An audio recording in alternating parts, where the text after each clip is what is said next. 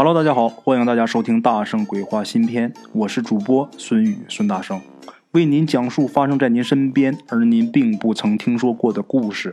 每天晚上，《大圣鬼话》与您不见不散。各位鬼友们，大家好，我是孙大圣。咱们今天要说的这个故事啊，是发生在陕西，在这个人的老家呢，一直流传这么一个故事啊。这个人姓什么呢？姓赵。咱们今天这个故事啊，要推到百十年前。这个姓赵的这位啊，是一个农民。当然那时候咱们全中国大部分都是农民。这个故事啊，奇异的地方在哪儿呢？就在这位姓赵的啊，二十多岁的时候，那时候他都有两个孩子了，他居然被神仙给渡走了。更奇异的地方是什么？又过了七八年呢，这人他又回来了。当时这些乡亲们肯定得问他是怎么回事啊。他就说啊，我的师傅啊是一个地仙儿，前世啊跟自己有这个渊源，所以啊来度化自己。结果呢上山几年，他舍不得这个老婆孩子，他师傅看他也是凡心未退，所以啊叫他回来了。然后这个乡亲们呐就都好奇，就问说，地仙儿是什么呀？那你这师傅又教了你什么本事啊？然后这个姓赵这个啊也没说什么。可是又过了几天呢，这个乡亲们发现他可不得了啊！什么呢？这时候他的力气啊，出奇的大啊！就问他说：“这是你师傅教你的吗？”啊，然后他说：“是我师傅教我的。”然后有人就好奇啊，就想试试他，就用那么一条铁链，他这么抻着一头啊，拿手攥着一头，另一头啊套着牛，就看谁能拉动谁。结果三头牛啊，才跟他打成平手。大伙可想他力气得有多大？这个牛的力气啊，那是相当了不得的。三头牛才跟他造一平手。当时啊，他们村里边就有一个举人，这举人呐就劝他，就说：“你这一身好本事，啊，你去考武举吧，我给你当保人。”过去你这个考举也得这个有保人呐，我给你当保人，你去考武举去。然后他说呀，我师傅吩咐我了，不允许给清廷做事啊。那他这么说，这位举人也就再没说什么。打那以后，他就一直是在家务农啊。他这个力气大，别人是赶着牲口啊干一天的活他单凭自己啊不用牲口，小半天就能干完。所以没几年，他家里边就富裕了。但是所谓的富裕，也就是不愁吃喝啊，不愁穿戴，但是也没有发财。怎么呢？因为他多出来的钱呐，自己家吃喝用的钱啊，再多出来，他就随手就散了，自己不留这财。又过了几年，太平天国在南方起义啊，这个打起来了。然后有人劝他说：“你不愿意给清廷做事儿，你投这个太平军去呗。”是吧？投这个太平天国，然后他说：“我管那闲事干什么？我还是在家种地吧。”他还是在家种地。可是没想到啊，又过了几年，陕西闹回乱，啊，这个敌兵杀来了。然后他呢，就自己打造了一把铁棍呐，让那铁匠给他打了一把铁棍。这铁棍子啊，重得有百十来斤吧。他就仗着这条铁棍啊，那都赶上这个孙悟空那个金箍棒了，那么重啊！他就拿着这个铁棍，这个保护附近几个村的这些乡亲们进山。进山躲了一段时间呢，然后有这么一位清廷有这么一位大官啊，然后带着大兵啊到这儿来了，他就去投军去了啊。那他当了兵，打了仗了，每到这个临战的时候啊，那都是所向无敌呀。这清廷大官特别喜欢他，就要提拔他，然后他屡次就这个推辞，啊，他说我自己这力气是大，但是我不会当官啊。这大官啊，认为他啊城朴，哎呀，更加器重他。后来这个大官战死之后啊，来了这么一位呃接任的一位大人，这位是谁呀？是这个左宗棠啊。左宗棠来接任，这左宗棠也非常喜欢这个老赵，啊，太厉害了！这大铁棒一抡，这一棍子砸下去十个八个挺不住啊，啊，很喜欢呢。这位左大帅那脾气那可厉害，照比前一位啊，这左宗棠脾气可不好。但是拿老赵也没办法，这老赵就是不做官，不当官。但是他虽然不当官，他却做了这个左宗棠的亲兵，一样是冲锋在先。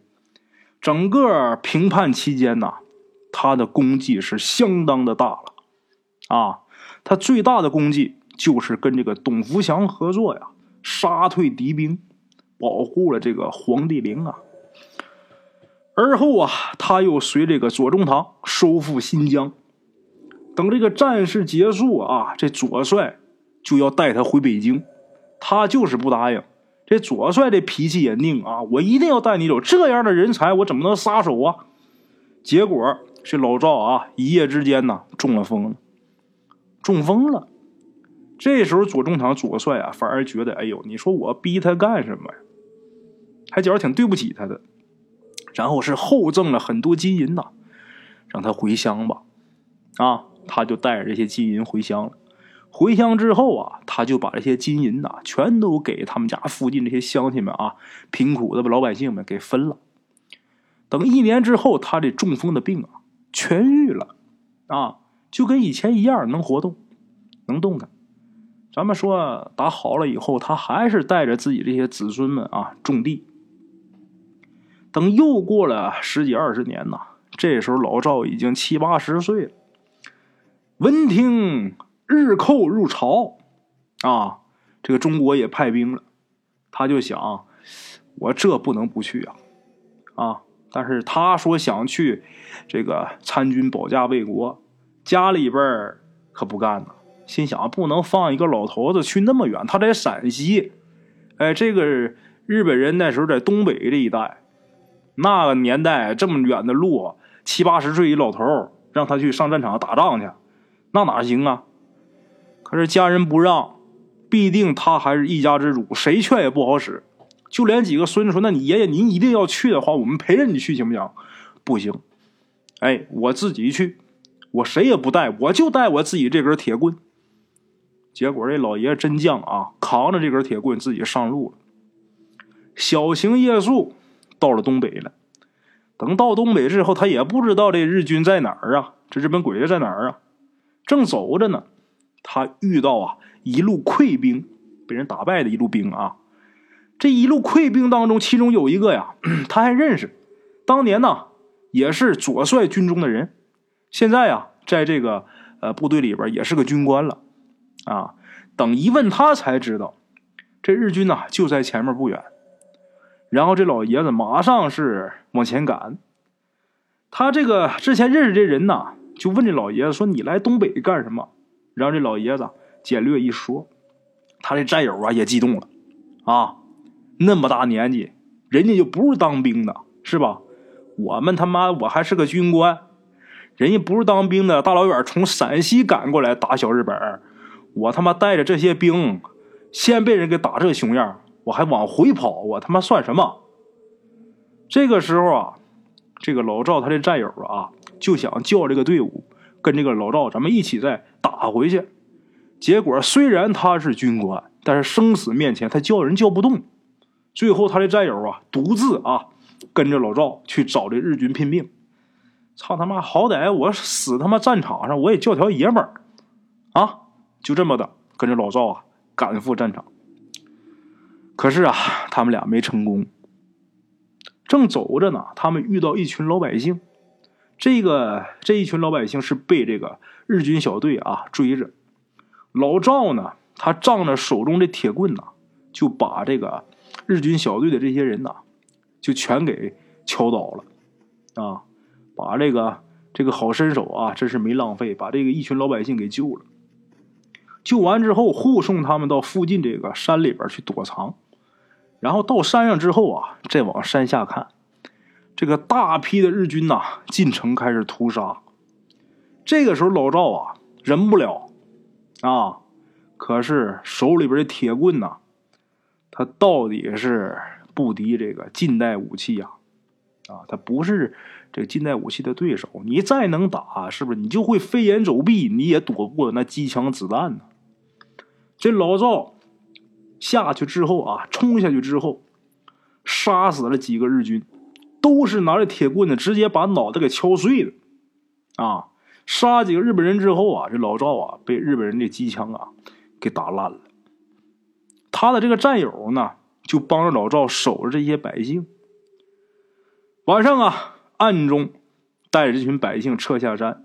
啊，这些百姓算是这个性命算是得以保全呐。这个故事说到这儿就结束了啊。可是大伙可能要问我，大山你讲啊，就是一故事吧，听着挺热血的，真有这样的人吗？有，老赵的这个尸体现在就应该是在旅顺万中公墓啊。好了啊，各位老铁们，把这个故事啊送给大家。咱们今天这个故事啊先到这儿，明天同一时间呐不见不散啊。OK，各位老铁们啊，咱们今天的故事呢，先到这里。感谢各位好朋友的收听啊！我的投稿微信是幺八七九四四四二零一五，欢迎各位好朋友加我的微信，点赞、转发、评论。今天呢，故事先到这儿，咱们明天同一时间不见不散。